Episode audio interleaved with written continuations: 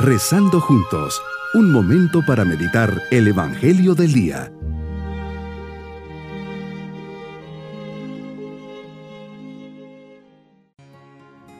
Les saludo en este día domingo de la sexta semana del tiempo ordinario.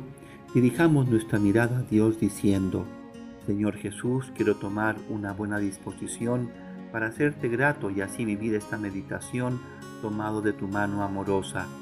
Dame la fuerza para que, iluminado por tu mirada e impulsado por tus ánimos, llegue a cumplir fielmente la misión que me has encomendado. Meditemos en el Evangelio de San Lucas capítulo 6 versículos 20 al 26. Estás en el monte y antes de anunciarles el gran mensaje, te diriges con tu mirada a tus discípulos una vez más cumples un gesto de amor profundo, mirándoles a los ojos y anunciándoles el reino de Dios. Es un anuncio sorprendente no solo para tus discípulos, también para nosotros, porque das la vuelta a la escala de valores del hombre, afirmando la única vía mediante la cual podemos salvarnos. Las bienaventuranzas deben ser comprendidas bajo el aspecto más profundo aquel del amor de Dios hacia el hombre. Nos dices, bienaventurados los pobres, los hambrientos, los que son menospreciados, los que lloran. Y a cada uno de nosotros nos pides poner nuestra confianza en ti. Eres la única fuente de felicidad, también cuando somos pobres, hambrientos, burlados y lloramos. Por otra parte, amonestas y reclamas a los ricos, los saciados y a los alegres. No condenas la riqueza y la saciedad sino que llamas a cada uno de nosotros a no poner en ellos nuestra esperanza y nuestra confianza, nuestra alegría y nuestro corazón, porque no garantizan la felicidad que parecen nos prometen. Las bienaventuranzas no representan el triunfo del pobre sobre el rico, del hambriento sobre el saciado, del que llora sobre el que ríe, casi como si quisiesen extinguir la sed de justicia de los primeros hacia los segundos percibo cómo afirman definitivamente el amor de ti por el hombre, sin ninguna distinción de clase.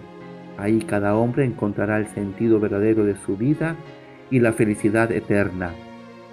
Meditando las bienaventuranzas, nos dices que nos fiemos de ti y que pongamos nuestra mirada en ti. Así las palabras de Santa Teresa de Ávila tendrán sentido en mi vida. Nada te turbe, nada te espante quien a Dios tiene nada le falta, nada te turbe, nada te espante, solo Dios basta.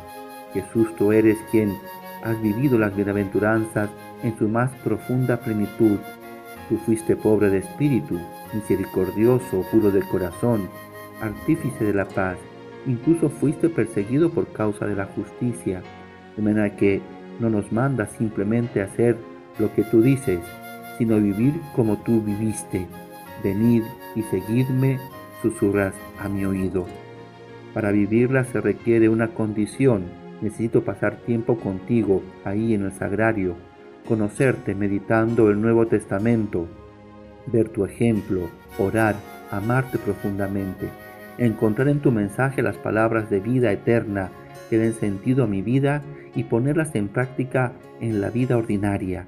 Señor, enséñame a vivir estas bienaventuranzas con un corazón generoso, abierto, y dando testimonio de tu mensaje y de tu buena nueva a todos los hombres que me rodean.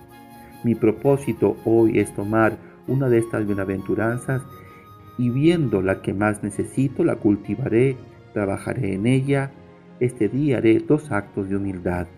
Mis queridos niños, el Señor nos pide que seamos mansos y humildes de corazón, que seamos desprendidos de las cosas, que busquemos saciarnos de su palabra y justicia, que nunca paguemos mal por mal, sino al contrario, que venzamos al mal con el bien.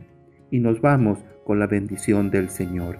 Y la bendición de Dios Todopoderoso, Padre, Hijo y Espíritu Santo, descienda sobre todos nosotros. Bonito día.